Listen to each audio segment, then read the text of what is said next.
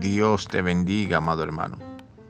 Damos inicio a este tu programa, el devocional.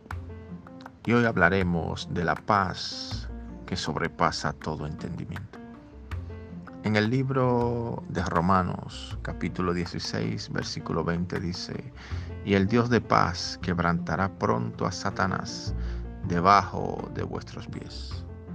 Amados hermanos, en estos momentos que el mundo está en caos, sabemos que hay un movimiento demoníaco que está arropando la mente de muchos, trayendo desánimo, depresión, pleito, contienda y aún divorcio en contra de los matrimonios.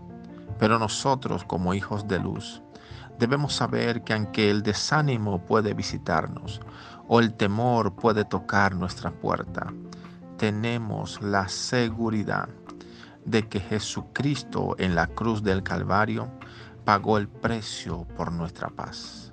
Y dijo, la paz os dejo, mi paz os doy, y yo no la doy como el mundo la da. Amados hermanos, son tiempo de recibir la paz que Dios tiene para cada uno de sus hijos.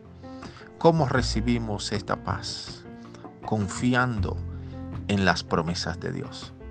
Cuando hay confianza en las promesas de Dios, habrá paz, seguridad y gozo, porque estamos expectantes de lo que Dios hará en su tiempo perfecto.